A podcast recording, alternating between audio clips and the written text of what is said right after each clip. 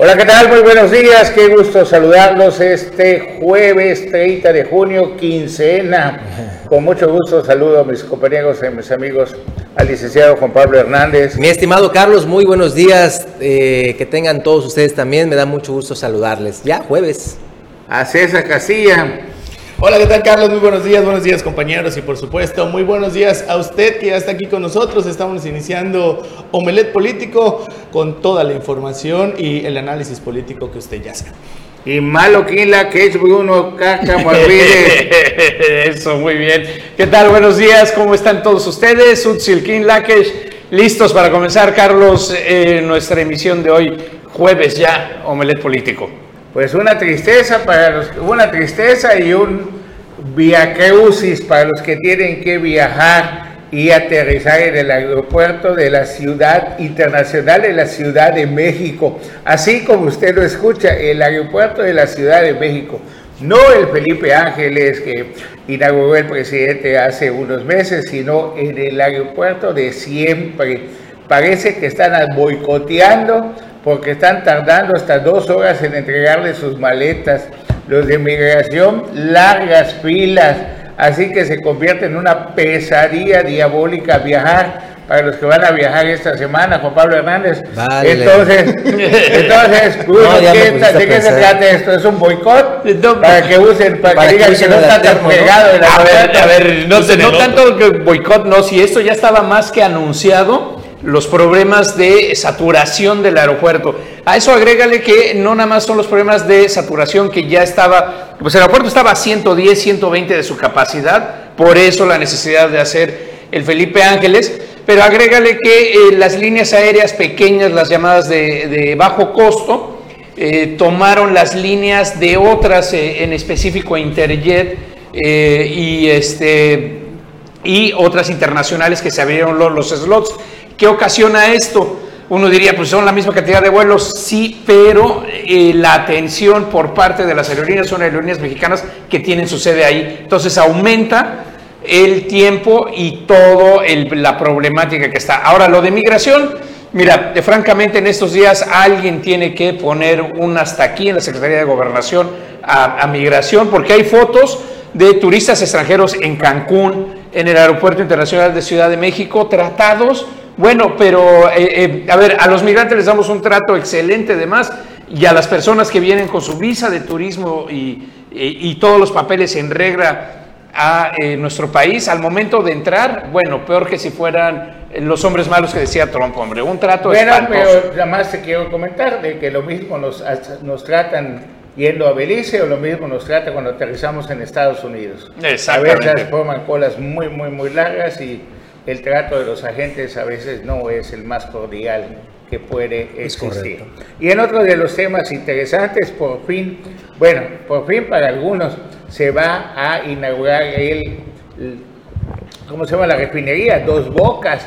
Eso va a ser dentro de dos días, el 2 de julio, ¿no? El 2 de julio. Pero, ¿qué creen que van a inaugurar? Nada más las oficinas y el jardín, que es lo único que está listo. Lo demás todavía tendrá que esperar, pero mientras tanto el presidente de la República va a cumplir con su palabra de ah. inaugurar. Sí, así es. Él va a ah, decir, no, yo ya inauguré, como se inauguró también el aeropuerto. Y todo en esta vida tiene consecuencias. El hecho de que el presidente de la República dice que tiene apergollados a los a miembros de la iglesia, que están apergollados y todo eso, pues ocasionó que no sean invitados muchos de Morena, casi nadie de Morena, a los 25 años del obispo. Y el único invitado que se vuelve el candidato de las corcholatas de la iglesia, el candidato de la iglesia siendo corcholata, o la corcholata de la iglesia. La corcholata eclesiástica. Sí, como El delfín, el delfín de la iglesia, ah. el delfín de la iglesia. El delfín de la iglesia. ¿Quién es? Ricardo Monreal, que estaba ah, sentado en la primera fila celebrando los 25 años del obispo. Entonces, uno tiene que estar donde lo quiere. Y Ricardo Monreal es experto en aprovechar. No, y no está desaprovechando la oportunidad. Exacto, no está ah. desaprovechando para nada la oportunidad y colocarse en primer lugar. Y ahora fíjate qué curioso el, precisamente el enroque en fechas, en momentos, porque justo eh, recordarás que estuvo presente aquí en, en, la reunión que fuiste a la CIR el subsecretario de Asuntos Religiosos que todo el mundo estaba, ¿y por qué un subsecretario tan menor? Pues resulta que el subsecretario de Asuntos Religiosos se convierte ahora en el todopoderoso para los asuntos con el presidente. César Yáñez, quien ah, ocupaba la eh, oficina de vinculación, eh, es un nombre larguísimo, ahorita te digo exactamente. Subsecretario de Desarrollo Democrático, Participación Social, ya no, ese es el de Asuntos Religiosos. Eh, coordinador General Política y Gobierno de Presidencia de la, de, la República, que es el que hace la vinculación. Tú si tienes una petición y la carpeta, pasabas por la oficina de César mandó, Por eso el presidente mandó a su delfín, a su otro delfín, porque tiene mucho, tiene esto que los delfines son manadas, ¿sí, no? Sí, van, van, en grupos. Sí, pues, escuelas de delfines, escuelas ¿no? para no meternos en problemas. Entonces agarra y dice, te voy a llevar para que te placees con los hombres más poderosos de la televisión y la radio de todo el país. Porque ahora va a ser esa posición y César Llanes lo mandan a asuntos religiosos. Lo, bajan. Por eso. Y al, y al de asuntos religiosos lo suben a la posición que tenía de vinculación con todas las peticiones y la sí, Y, y, lo empiezan a perfilar para que sea el sustituto de Adán Augusto, para que el día de mañana manden a Adán Augusto con todo y sin piedad, y para que no le estén diciendo que está adelantando la campaña, no, se pueden dar el lujo de decir, ¿sabes qué? Te voy a becar, dedícate a hacer campaña para que tú seas el sucesor. Y lo hemos dicho y lo repetimos, el hombre de más confianza del presidente de la República en este país se llama Adán Augusto. Que tendrá que pedir licencia en los próximos, no, las próximas fechas. Tiene, no, hombre, un año. pero, tendrá que hacerlo y por eso están placeando a. Sería muy tonto si pide licencia. No, no, no, no. Chile lo van a empezar a golpear. A 5 para las 12 va a pedir el permiso. ¿Qué va a ocasionar esto? Que se empiece a calentar el asunto calentar los ánimos y digo, me está ganando, se me está adelantando. Oye, ¿sabes qué? Ya sabes cómo son las pasiones humanas, que dicen, no, ni, no me voy a dejar, y no me voy a dejar, no voy a dejar. Y mientras tanto, el enemigo a vencer ahí va a ser, por un lado, Ricardo Morreal, que no tiene problema para unirse con Marcelo Ebrard, y ellos dos son más poderosos, yo creo, que, que Claudia Sheinbaum. Ahora, ahora recuerda que Marcelo Ebrard ya viene de ser eh, eh, independiente, de tener un, un, partido que no era satélite de ninguno, el Partido Centro Democrático, el PCD, que lo había hecho con Manuel Ávila Camacho y manejaban ellos dos a todos los ambulantes del país, lo cual es una fuerza brutal. Y si ustedes toman en cuenta que el próximo 12 de julio, o sea, exactamente en 12 días, se va a reunir el presidente Andrés Manuel López Obrador con el presidente Biden, y pues, ¿quién va a ser el intermediario? ¿Quién va a ser el interlocutor? Pues, Marcelo Ebrard. Dice que van a tocar muchos temas, entre ellos lo del asunto de migración, que ya se juntaron los países de Honduras, Guatemala, México y Estados Unidos para investigar cómo fue que pasó ese tráiler, la frontera, con placas sobrepuestas, cuando la realidad es que son eh, este, organizaciones criminales de tráfico de personas que operan tanto en Sudamérica, en México y en Estados Unidos. Tristísimo que las versiones oficiales sean oficialmente estúpidas. Eludió. evadió todos los tránsitos. ¿Cómo vas a evadir? ¿Cómo, eh, cómo traen en ese tamaño? No, nadie lo vio. Bueno, el trailer lo puede, ¿Cuántos filtros pasó también? Lo, lo puede variar en un momento dado. Y lo hace la Operación Hormiga cruzan por otros, los cruzan por el desierto, los cruzan por y los suben ya del lado. Y de allá, Operación Hormiga, los van subiendo por un tráiler y dicen, bueno, el traslado va a ser de la frontera hacia sus lugares donde pueden tener opciones de trabajo. Nada más que no calcularon bien el calor, la ventilación, el, el tiempo de gente y se murieron. El chofer se hizo al muertito, se hizo como uno, como uno de los sobrevivientes. Cuando ven acá lo descubren y ahorita ya lo exhiben y esa no se la va a acabar jamás en su vida. Así es. ¿Ah? No solamente los cargos de conciencia. Y hay otros temas, bueno, a nivel nacional interesantes con la oposición y lo que dice Alito Moreno de armar al país con armas de grueso calibre, pues se ve que es un poquito pues que ignora una llamada de tepate, ¿ah? una llamada de tepate, o sea, un a ver cómo hago ruido y traigo votos para acá. Pero el problema es que cuando ya te metiste en el camino del presidente cuando llegues incómodo para el presidente, atente a las consecuencias. Y las consecuencias son, desde que llegó Laila Sanzores al gobierno de Campeche, tiene guardados los audios de toda su historia de Alito. Porque le grabaron todo. Y Ese es un buen libro, los audios de Alito, fíjate, ahí se puede hacer un libro. Y ayer dan a conocer donde Alito, 3 millones acá, 2 millones acá, patata para las campañas. Y eso nada más es apretar un botón y decir que el INE lo investigue, ¿no? Tal cual. Tal cual, y con eso ya lo tiene agarrado ahí donde duele para que él pueda, eh, para que él jamás sea candidato absolutamente a nada, más que a ser el jefe de la cárcel. Mientras tanto, Santiago Krill, más coherente del PAN, dijo que está listo y que está preparado para encabezar la alianza y que tiene muchos amigos en Movimiento Ciudadano y llaman a Movimiento Ciudadano a unirse a al, frente. Al, frente con él, con él, con él liderando. Pero lo cierto es que están pasando muchas cosas en nuestro país, como la delincuencia, el exceso. Matan a otro periodista, a ver si tenemos las imágenes, ese es el décimo segundo, el, el número 12, muerto durante los primeros seis meses. A ese periodista uno más, uno más, Carlos.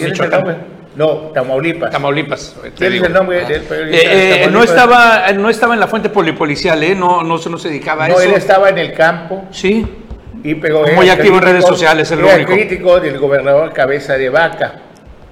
Ahí lo asesinan saliendo de su hogar junto y balacean también a su hija. Antonio de la Cruz. Antonio de la Cruz. Su hija de tres años, si no me equivoco, nos también unimos al pésamo de toda la familia de nuestro compañero, reprobamos y, y ahora sí que, ¿cuántos más tenemos que morir, señor presidente, para que usted pueda hacer algo para evitar la matanza de periodistas que como nunca se está dando en nuestro país? Él, su hija también está gravemente herida, que fue alcanzada por las balas, cinco proyectiles de calibre 40 y después salen las versiones estúpidas siempre de las autoridades, que fueron cinco balazos de calibre 40 disparados por la misma arma de fuego. La policía acordonó el área y se han realizado y iniciado las investigaciones. La PGR tomará el caso del periodista asesinado. las mismas jaladas de siempre sin ningún resultado y mientras nuestros compañeros siguen muriendo en manos de la impunidad que genera y que permite desde la presidencia de la República en este país, donde quiero decirles que las iglesias en Guadalajara ya pagan derecho de piso para poder dar misa, que ya hay escuelas primarias que también ya pagan. En Morelos también ahí, sí. Bien grave el asunto y es algo que el senador Ricardo Morreal ha dicho que se va a revisar a fondo en el Senado cómo va el sistema de seguridad, cómo está funcionando. Bueno, bueno, mira, de las, las cifras, lo que el, asunto de las cifras es donde está el tema. Y sí, los números eh, estadísticamente, o sea, el, conteo de muertes, hoy otra vez se suman 88 en el, en el país en un solo día, se vuelven a sumar. Y este, mientras que la estadística en números eh, eh, generales, globales, va hacia la baja de cómo entregaron el sexenio, todas las demás estadísticas van hacia la alta en el mismo periodo de Peña Nieto, Felipe Calderón y para atrás, ¿no? Es, es un problema. 124.725 en el periodo de Andrés Manuel López Obrador, es impresionante. Los homicidios dolosos por sexenio, 43 meses de gobierno, 124.000 725 es, es excesiva la, situación que se está que se está viviendo. y peligroso nuestro ranking en, en, el mundo, porque en el mundo estamos, ahí están, eh, vamos a estar en el quinto, sexto lugar internacional en, en y, una, y una de las críticas internacionales también fuertes al presidente, no ya no solo están matando periodistas, ya están matando sacerdotes en nuestro país. Y hasta niños en la balacera que hubo en el centro de vacunación de Puebla hace apenas dos días. Vamos a un corte, regresamos aquí en Omelet Político.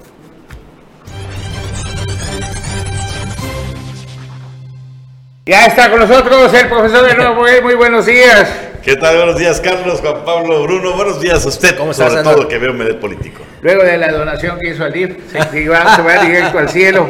No voy a decir qué consiste, porque si no, pues todos van a querer que, donen. Pero es de corazón, sí. Bueno, en Tulum tenemos una información. En Tulum resulta que el líder hotelero de Tulum, el que quiso ser candidato, amparado, se llama David Ortiz, dueño de Acumal Bay, pues simplemente pues no ha pagado impuestos desde 2018, no paga saneamiento ambiental, o sea, tiene pues, pues tiene su colita el señor. Entonces, está la información, ¿no? Sí, ahí vamos, vamos a verla, ya la tenemos. Vamos. David Ortiz Mena, propietario y vicepresidente del Hotel Acumal Villa Resort, de una forma por demás mediática, busca que la actual administración le reduzca en lo más mínimo, como siempre, ha acostumbrado su adeudo de impuesto predial y basura que por más de cuatro años no ha pagado al ayuntamiento. Y hoy en los corillos de Palacio Municipal trascendió que esa fue la razón que lo motivó para ejercer presión mediática a través de una publicación en el que dice que la Asociación de Hoteles de Tulum y la Asociación de Hoteles de la Riviera Maya promovieron un amparo contra el municipio de Tulum. No obstante, y aunque con anterioridad el presidente municipal, Marciano Zulcamal, ya había informado que se estaba trabajando sobre el tema del sargazo, que hay sitios provisionales para su destino final. El tema del sargazo es un tema un poquito difícil, ustedes lo, saben, y, y, todos los, los los este no solo los restauranteros hoteleros lo saben todos los empresarios saben que no es muy fácil sin embargo nosotros tenemos estrategias que estamos trabajando hemos logrado mantenerlo limpio de alguna manera, pero todos los días llega sargazo. Entonces estamos en el combate de ello todos los días. El, sitio que está destinado para depositar esto precisamente ya se habilitó a buscar otro? Por lo pronto, ahorita lo estamos haciendo de manera provisional con un permiso que nos otorgó, nos otorgaron para usarlo en tanto se construye una celda especial para que se pueda hacer en el, en el basurero municipal. Ahí se está trabajando ya se licitó también la obra, en, en, unos días ya deben de estar arrancando con la obra y espero que no, no nos lleve mucho tiempo para que ya en lo próximo ya se pueda usar. Por lo anterior, también el empresario hotelero Roberto Palazuelos semanas atrás ya había comentado que los empresarios hoteleros deben de poner de su parte y que asuman una responsabilidad todos como él lo está haciendo. Escuchemos el mensaje del diamante negro. pienso que los empresarios se quejan mucho del tema del sargazo pero yo pienso que es una responsabilidad de cada empresario tener el frente de su, de su zona concesionada federal limpio. Es una responsabilidad y no esperar a que venga y te lo limpie. Eso que debe de ser una cuestión de que cada hotelero o cada propietario de un frente de playa haga su trabajo y saque. Si yo estoy sacando 10 camiones al día de 4 y media toneladas, imagínate que hubiera en Tulum mínimo unos 50 Robertos, entonces estaríamos sacando cuántos camiones al día. Si yo saco 10 y hay 50, imagínate, estaríamos sacando 500 camiones de sargazo al día y tendríamos nuestras playas limpiecitas. Yo te voy a bajar ahorita a demostrar Asimismo, el ciudadano Gabriel Cifri Jiménez pidió a David Ortiz Mena, dueño del hotel Acumal Bay Resort y presidente de la Asociación de Hoteles de Tulum, que pague su millonario adeudo de impuesto predial y de basura y de esas prácticas de antaño que tras presiones mediáticas logran que se les reduzca y paguen solo una miseria de su tributación. Para Notivisión informó desde Tulum Francisco Canul. Pues don David Ortiz, para que usted pueda pagarse, pues pueda ser un digno representante de los hoteleros, pues tiene que poner el ejemplo pagando sus impuestos. Si no, pues simplemente queda como un chantajista ante todos los ojos del gremio hotelero que sí paga impuestos. Y en otros de los temas, en Tulum, Marciano Zul entrega luminarias a la unidad deportiva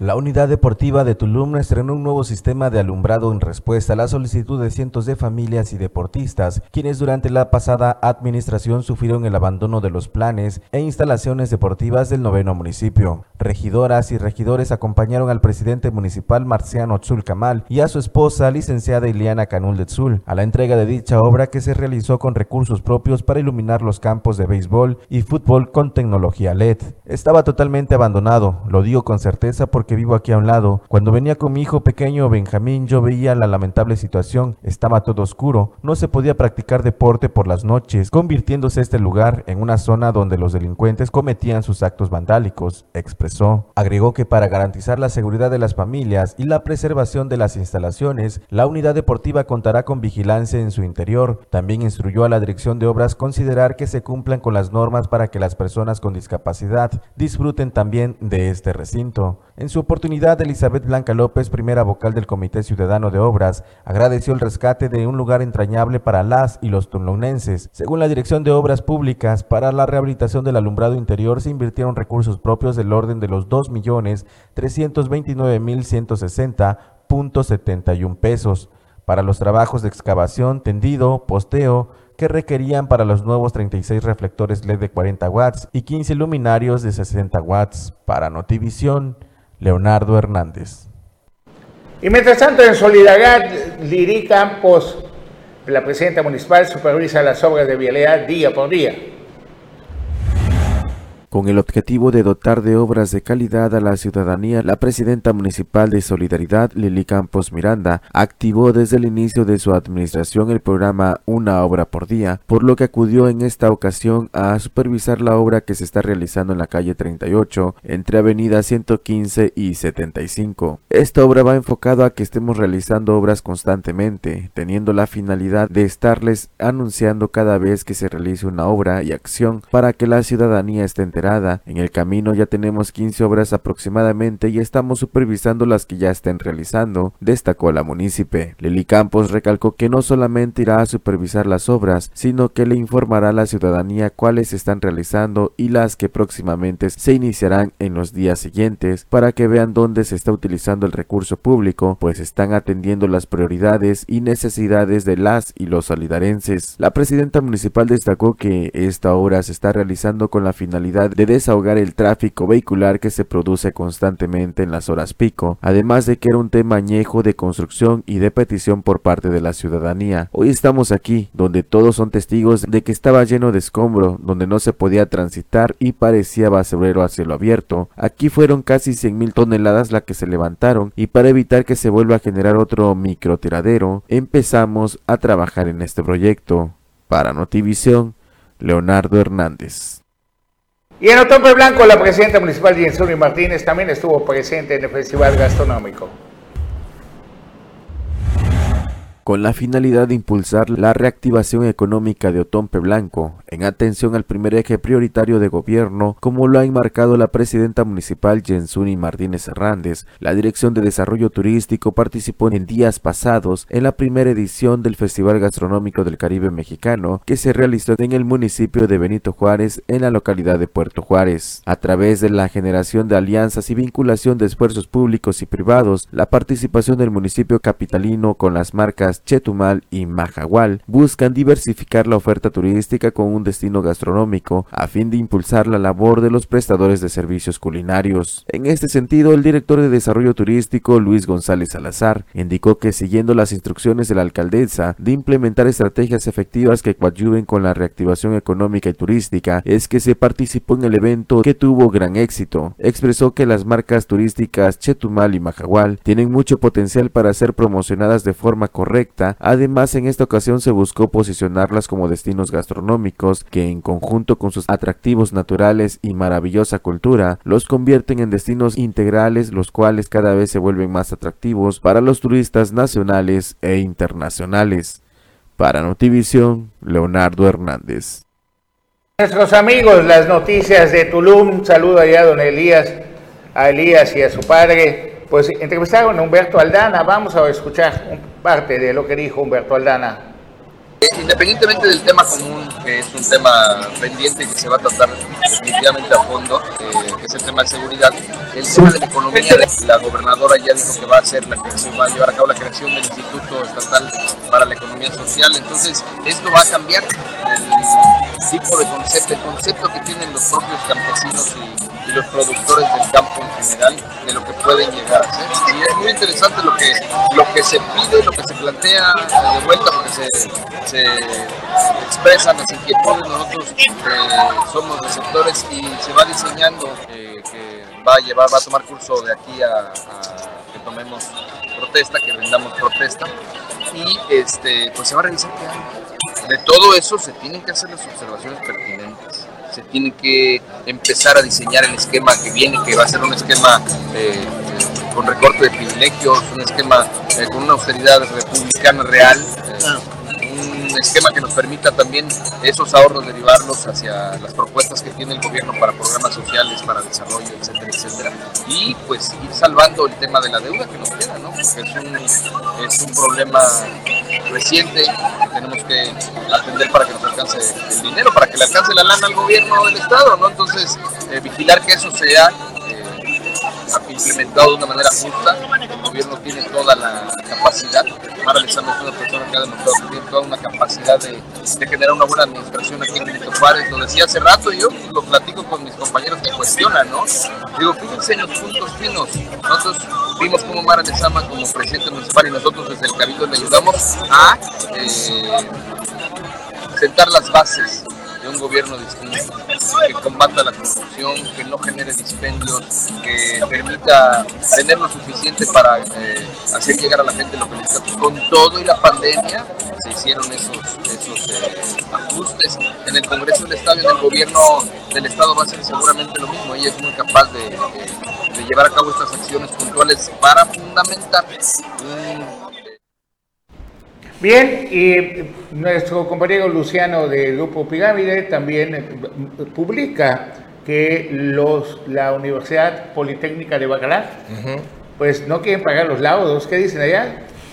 La Universidad Politécnica de Bacalar no paga laudos a trabajadores despedidos de manera injustificada. Y bueno, pues ahí en la nota señala que el rector Luis Carlos Santander Botello y la secretaria administrativa de esa institución, Delgi Elizabeth Ucmay, además del abogado de, la UPB, Ángel Palacio Regules, se niegan a cumplir el laudo emitido por la Junta de Conciliación y Arbitraje de Quintana Roo, donde se les condena a pagar todas las prestaciones de ley a la ex jefa de Departamento de Recursos Humanos, Marisa Larisa eh, Parra Galarza, y eh, también esto fue informado por el abogado de la afectada Gilberto Aarón Gómez López. A ella la despidieron en el 2017. Oye, ¿y das clases?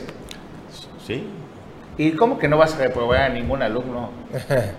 que, bueno, hay un detalle. ¿No puedes explicar eso? Porque es noticia nacional, no es porque yo te quiera molestar. No, por supuesto que no. Es una determinación decisiones de las autoridades educativas por el tema de la pandemia. Nada más hacer eh, la, aclaración, sí se pueden reprobar alumnos con un pequeño detalle.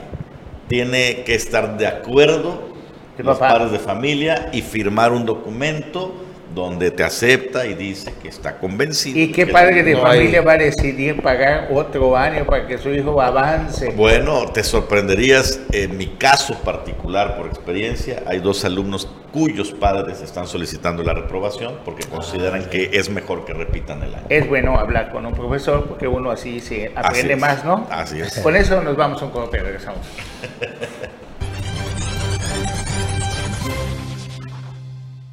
Pues aquí de regreso. Oye, Anuar, y ahorita que comentabas de, eh, sobre el asunto de no reprobar en las escuelas, ¿Qué hay del posible cierre de clases adelantado o no con todo este repunte de la pandemia? Ayer tuve la oportunidad de platicar con el gobernador del estado eh, en otro espacio informativo y la respuesta fue clara y contundente. No se está contemplando el adelantar el fin de cursos porque el criterio que está utilizando la autoridad aquí eh, estatal es el siguiente. Si hay muchos contagios, 800, ya se pasó la barrera de los 800, pero pero no hay hospitalizaciones, no hay casos graves, entonces que no hay necesidad de suspender eh, pues el fin de curso, o más bien adelantar el fin de curso, sobre todo cuando quedan tres semanas. ¿no? El 20 de julio es el final de este ciclo escolar. Hablando de cosas escolares, ya que tocaron el tema, lo de la reprobación es un tema menor. El gran problema va a ser ese programa de la escuela es nuestra que está emprendiendo el presidente Andrés Manuel López Obrador en sustitución del programa de tiempo completo. ¿Por qué? Porque como todos los programas de gobierno le quieren dar la lana directo a los padres de familia para que contraten a los maestros para extender el tiempo escolar, el tiempo de clases. ¿Te imaginas el desastre que va a ser eso? Sí, no. O sea, les van a les van a aumentar 500 pesos por decir algo y ya se supone que se va a destinar. Ningún maestro va a aceptar. No, no, no, me refiero me refiero que en las ayudas sociales, lo que se recibe, demás, va a haber un nuevo apoyo para los Tendrán que buscar los padres de familia qué maestros contratar y meter a la escuela porque va a estar muy cañón. Pues tanto regalar dinero el señor presidente ha subido su popularidad un 8%, está en 52% en estos momentos. ¿52? en el 52 está en estos momentos, según noticias nacionales. Y pues, ahora sí que, pues gracias a los apoyos, gracias a estar pues regalando dinero en apoyos, 64 pesos diarios, dejando a la mayoría del país pues indefenso y pues... Pero 52% no es un buen porcentaje, me parece que es el peor que ha tenido. Es porque estaba en los 60. Siempre estaba arriba de los 60. Bueno, los medios nacionales, según los medios nacionales, dicen eso el día de hoy. A lo mejor esté en 80, en 100, no sé, según el cristal donde lo quieras. No, posiblemente esté en el 52, pero si es así, sería el punto más bajo de toda su gestión. Bueno, pues ha subido el presidente y ¿Tenías una información, Juan Pablo? Sí, claro, lo de ayer que en Mahahual, esto, este restaurante Los Arrecifes de Mahahual, eh, pues prácticamente ayer eh, surgió una denuncia de una, de una comensal que señaló una cantidad muy elevada, Carlos, ahí tenemos ya las imágenes, donde habla de un consumo de más de 6 mil pesos. Sin embargo, pues la nota de remisión es este tipo de, pues, descrito así con, con letra y mano. Esto generó, pues evidentemente, bueno, este ya es eh, lo, que, lo que aplica y dice este restaurante Los Arrecifes, pero al final de cuentas, pues es una cuestión hecha a mano. Ahí, es que... Eso no es para facturar ni nada porque les A ver, ¿Qué, ¿Qué, es lo que está pasando en Mahahual? Que lo, sí, vimos la cuenta primero de que tenían cuentas de 500 y de tantos pesos. Bueno, tenga cuidado con los enganchadores. Los enganchadores hagan de cuenta que el, restaurante le vende un pescado en 200 pesos. Ese pescado cuando llega a su mesa ya vale 600. Entonces, infórmese bien directamente con el gerente de, o dueño del restaurante cuánto cuestan las cosas para evitar este tipo de problemas, porque sí se dan los abusos en Mahahual. por parte de los meseros, ¿no? De parte de los meseros, pero, permitido por los, pero permitido por los dueños. Sí, sí, porque finalmente los meseros, o sea, la, nota la manejan no los meseros. Tienen doble nota, una la que da el restaurante y otra la que el mesero hace su propia nota.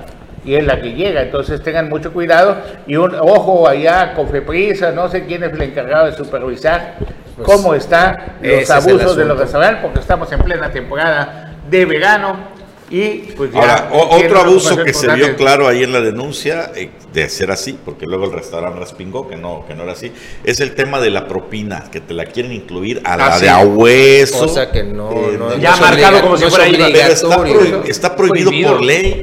No, todas, es de muy mal gusto. Todas sus denuncias, por favor, que nos hagan llegar, vive con su teléfono celular con cinco segundos que usted grabe con el teléfono acostado, nosotros las transmitimos. Y ayer nos llega también información de nuestra reportera especial en Mahahual, Mirna Ávila, que nos muestra cómo está el sargazo en estos momentos en partes de Mahahual donde no se tolera el apeste. Aclaro, son partes de Mahahual ¿Por qué? Porque todavía no tienen un lugar donde depositar todo el sargazo que van recolectando. Y falta, el apoyo nunca va a ser suficiente, y lo dijo también el presidente municipal de Tulum. Vamos a verlo, por favor, las imágenes que nos manda Doña Mirna Ávila.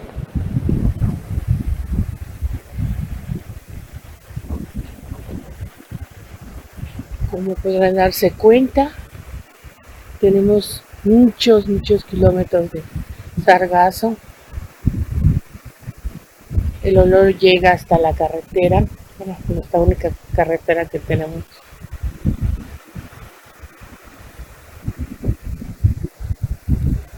Lleno, lleno de sargas.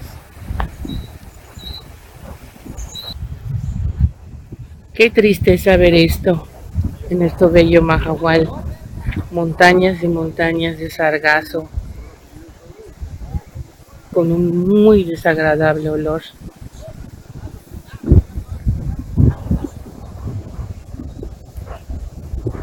Y nadie hace nada. Eso es frente al doctor, frente a las cabañas del doctor, con todo y la barrera que pusieron y todo, se la pecina al sargazo, que usa la barrera el sargazo cuando viene el mal tiempo, y no, es insuficiente todavía la lucha que se ha dado por parte de las autoridades y de los mismos empresarios. ¿Qué hay que hacer? Preparar para el próximo año empleo temporal y empezar a combatir el sargazo lo más que se pueda. Es algo, es un fenómeno natural y tiene que ser también catalogado como un desastre natural para poder tener una, una pregunta Carlos. Allá no deberían de estar las lanchas de la marina no entran allá por lo bajo que está pero si te das cuenta hay una barrera que no contiene absolutamente nada y por eso llega a la parte esa es la parte de donde está el muelle pescadores hacia adelante hacia las cabañas del doctor más o menos enfrente. ¿Ah? Sí, pues, cerca la barrera horrible. En otro de los temas, Anuar Muguel otro abuso y brutalidad de la policía municipal. Una señora a bordo de su motocicleta fue salvajemente violentada en sus derechos.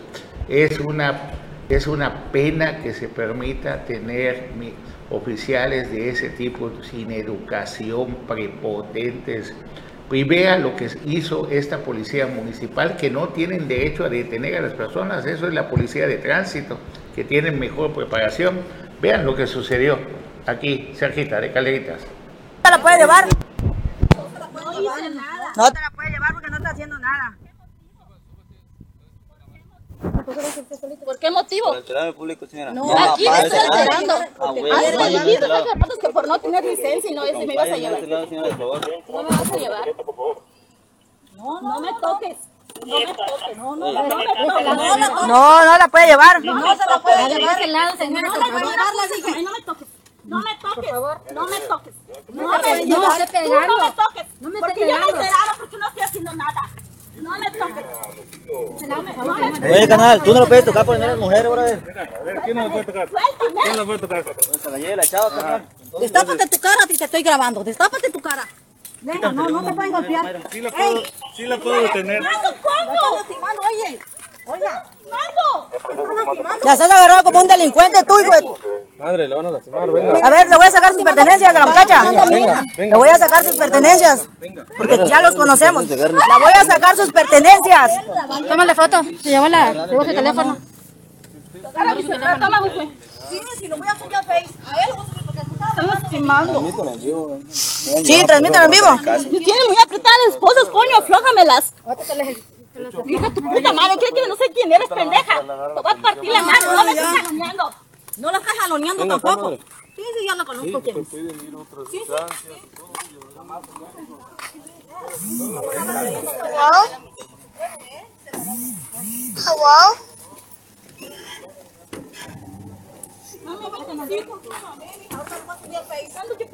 instancias. De perdido me puedes dar tu nombre, así como eres comandante. A ver. ¿Me puedes dar tu nombre? Dame tu nombre. Me tienes que dar tu nombre como comandante. ¿Cómo te llamas? Eres hombre, eres hombre para llevarte a mí. Aquí un comandante, aquí sin dar su nombre tampoco.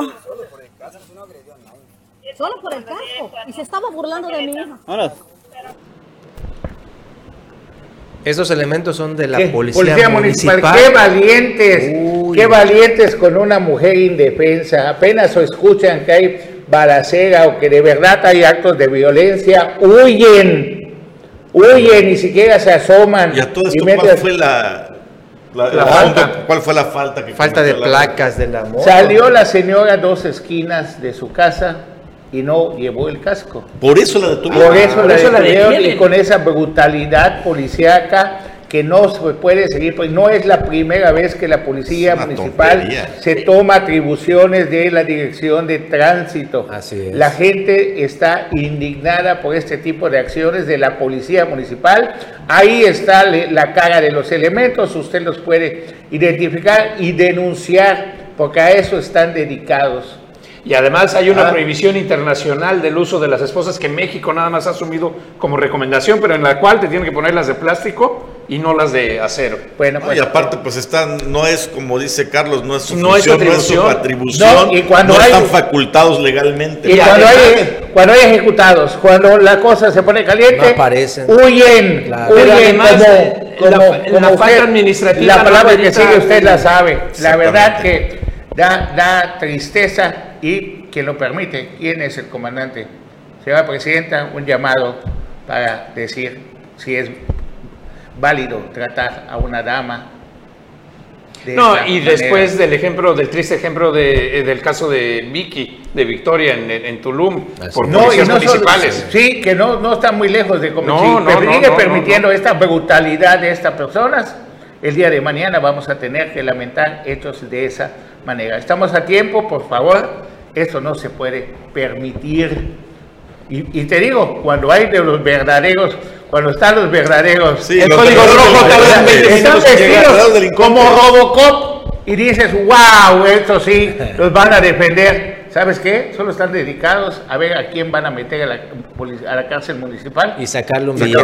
el billete, si no llaman a tránsito. Que usted tiene, se tomó dos cervezas, vamos a la cárcel, directo a la cárcel, se puso impertinente, me está filmando y te arman un escándalo, llaman a la grúa, tienes que pagar grúa, etcétera, etcétera. Porque esa moto, co- otro negocio que tienen con las grúas, en contubernio con las grúas, es traigan a la grúa y a la señora no solamente le van a cobrar una multa por meterla a la cárcel municipal, sino que tiene que cobrar Remolque, el la arrastre. transportación como si se hubieran arrastrado un trailer. Y ya la moto la dejan tirada mejor en el. ¿Ah? en el- la moto ya la van a dejar No, ve tirada, cuántas motos hay en los corralones, visita tú los corralones. es. ¿Por qué? Porque es, es imposible poder pagarlos. Definitivo. Ojalá que exista un programa para poder despresurizarlos, que los criadores de moscos, que son los corralones. Vamos a corte, regresamos.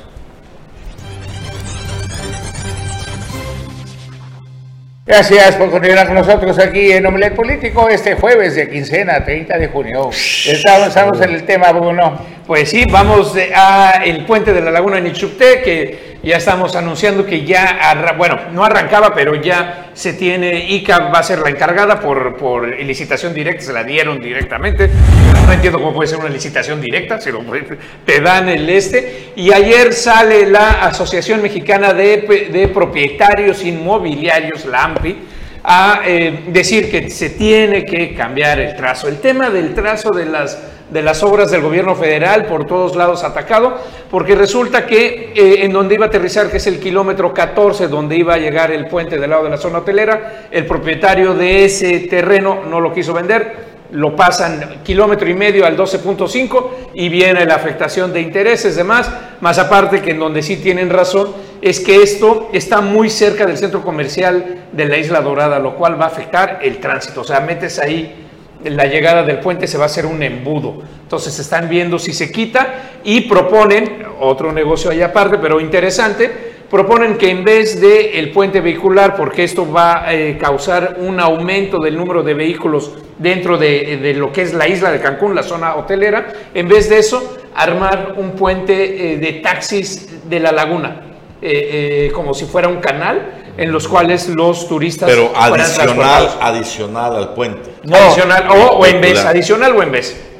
Es Bueno, no- ya no ahorita tiene que ser adicional, ahorita tiene que no ser adicional. Les adelanto que no se va a dar ¿Qué no se va a dar? El puente marítimo. el marítimo. No, pues sí, no tiene. Y aparte, pues es exceso de, de daño ecológico a la A la laguna. Así es. No, no, y además no resuelve los temas de fondo. ambientalistas a decir que la laguna la vamos a contaminar más con los motores y todo, y se va a cambiar. Entonces va a ser el puente, quieran o no, ojalá se cambie el caso, pero mientras tanto el Tren Maya ya descabaron el amparo del tramo número 5, Ya estuvo. debe continuar, no tiene pretextos, el presidente tiene todo el poder, todo el dinero y ha endeudado al país para Sí, sus proyectos. Ahora, en el caso de por qué fue licitación directa, recuérdese que se hizo una licitación donde participaron seis empresas, cinco de las cuales dijeron no podemos hacerlo con esa cantidad de lana, necesitamos al menos 7 mil millones. Una sí cumplió, pero tuvo detalles técnicos. Se declara desierta la licitación porque nadie cumplió.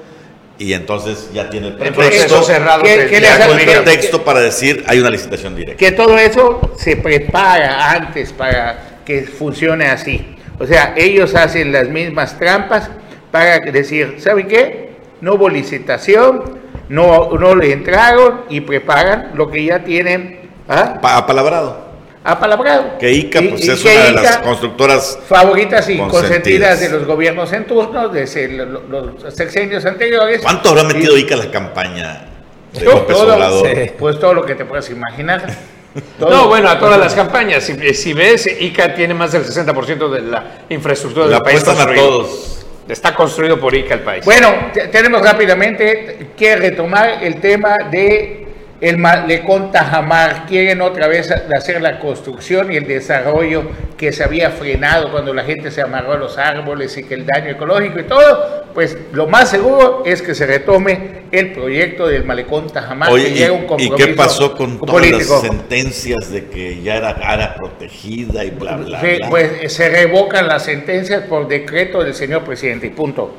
Y ya tenemos acá ¿ah? Los pozos de absorción, muy buena, la verdad, la voluntad, y se agradece la voluntad de las autoridades de Otompe Blanco, limpian los pozos de absorción. No dejaron, de- no los dejaron con señales, eran peligros mortales. Aquí denunciamos en Canal 10 que eran un peligro. Le metieron un poco de velocidad y taparon los pozos. Solo hubo un pequeño detalle que nuestro compañero Jimmy Palomo detectó, que todo el lodo y toda la basura y toda la suciedad de donde limpiaron los pozos de absorción, dejaron no la levantaron, no se la llevaron, la dejaron al lado del pozo de absorción. ¿Qué pasó? Llovió el día de ayer Y se volvió a tapar. se volvió a tapar y se volvió a inundar y es dinero tirado a la basura. Ojalá que tengamos alguna imagen. Ahí está, vamos a verlo. Vamos a Qué verlo. barbaridad. Hola, ¿qué tal amigos? Les saluda su amigo Jimmy Palomo. Nos encontramos aquí en la colonia Solidaridad. Le vamos a dar a conocer lo que hace días que venimos diciendo. Aquí nos encontramos sobre la calle Nicolás Bravo entre Reforma Agraria y Ramonal, aquí en la colonia eh, Solidaridad. Vemos el encharcamiento del agua luego de una pequeña y leve lluvia. Acá vemos al fondo un pozo de absorción que repararon.